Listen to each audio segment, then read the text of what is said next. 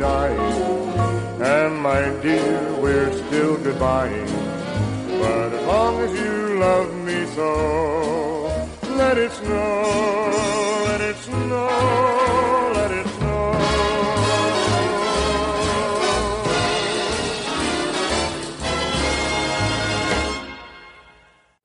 Nun ist ja bald wieder Weihnachten. Man soll es kaum glauben. Aber Weihnachten kommt wie der Winter selbst, immer ganz unverhofft. Und man ist überhaupt nicht darauf vorbereitet. Die meisten Leute feiern Weihnachten ja ganz traditionell. Mit Knödel und Gänsebraten, Weihnachtsbaum und Geschenken. Manche allerdings feiern etwas unkonventioneller. Wie Rudolf Presper sich sein Weihnachten vorstellt, erfahrt ihr in der kommenden Geschichte. Rudolf Presper Weihnachten in einer kleinen Garnison. Der Rittmeister Nulpe rülpste. Er hatte sich das so angewöhnt, und alle Vorstellungen der Kommandöse, die das nicht leiden konnte, hatte ihn nicht davon abgebracht. Seit er den liebesglühenden Brief der Kommandöse an den Piccolo im blauen Dorschen Händen hatte, war er überhaupt ganz taub gegen das Geschnatter der Kommandöse. Wenn sie zusammen eingeladen waren, ließ er sich von ihr das Käsebrötchen schmieren. Und einmal, bei Blödemanns, musste sie ihm sogar die Stiefel ausziehen, weil er der perversen kleinen Frau des Hauptmanns von Lindehengst seine Hühneraugen zeigen sollte. Rittmeister Nulpe sah ärgerlich nach der Uhr, die er erst vorgestern beim Juwelier abgehangen hatte.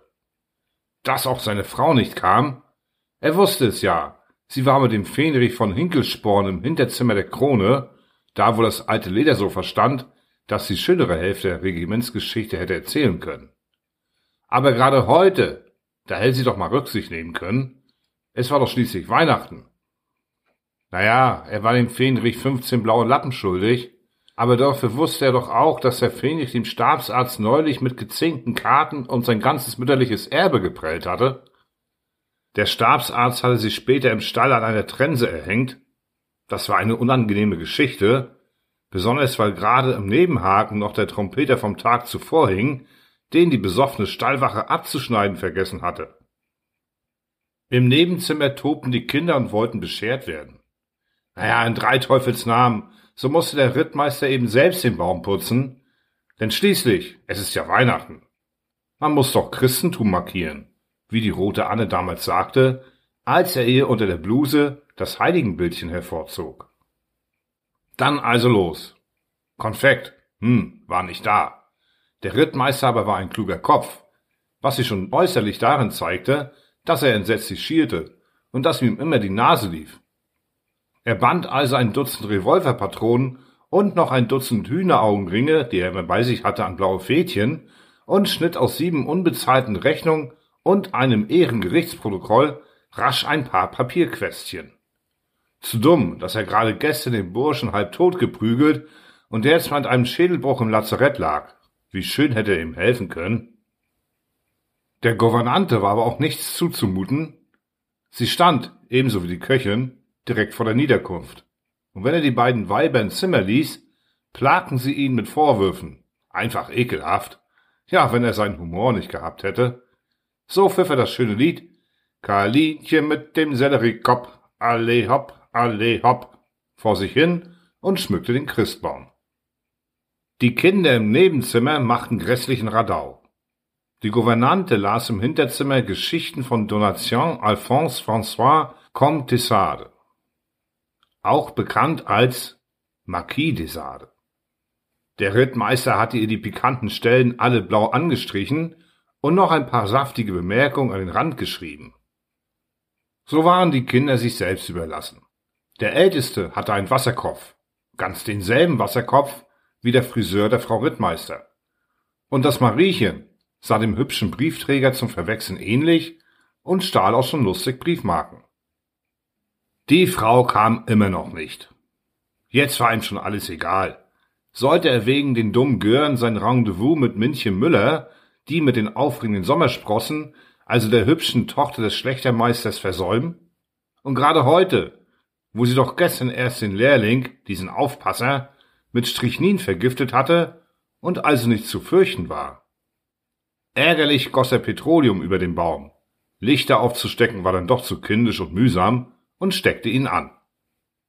Gerade als die Gardinen anfingen zu brennen und die Kinder hereingelassen waren, kam auch die Frau. Sie war recht betrunken und roch nach schwedischem Punsch. Das war sehr ärgerlich. Die Köchin schrie aus der Küche in Kindsnöten. Der Wasserkopf und das Mariechen sangen Stille Nacht, heilige Nacht. Draußen aber schlich sich gerade mit aufgestellten Rockkragen der Oberst vorbei.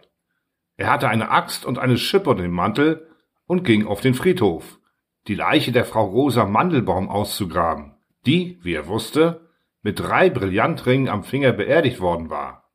Und morgen, da würde er die Regimentskasse revidieren. Frohe Weihnachten. Oh, the weather outside is frightful, but the fire is so delightful. And since we've no place to go, let it snow, let it snow, let it snow. It doesn't show signs of stopping, and I brought some corn for popping.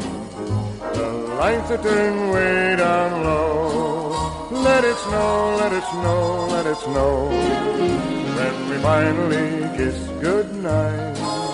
How I hate going out in the storm, but if you really hold me tight, all the way home I'll be warm. The fire is slowly dying, and my dear, we're still goodbying. Love me so, let it snow, let it snow, let it snow when we finally kiss goodnight. How I hate going out in the storm, but if you really hold me tight, all the way home I'll be warm. The fire is slowly dying, and my dear, we're still goodbying.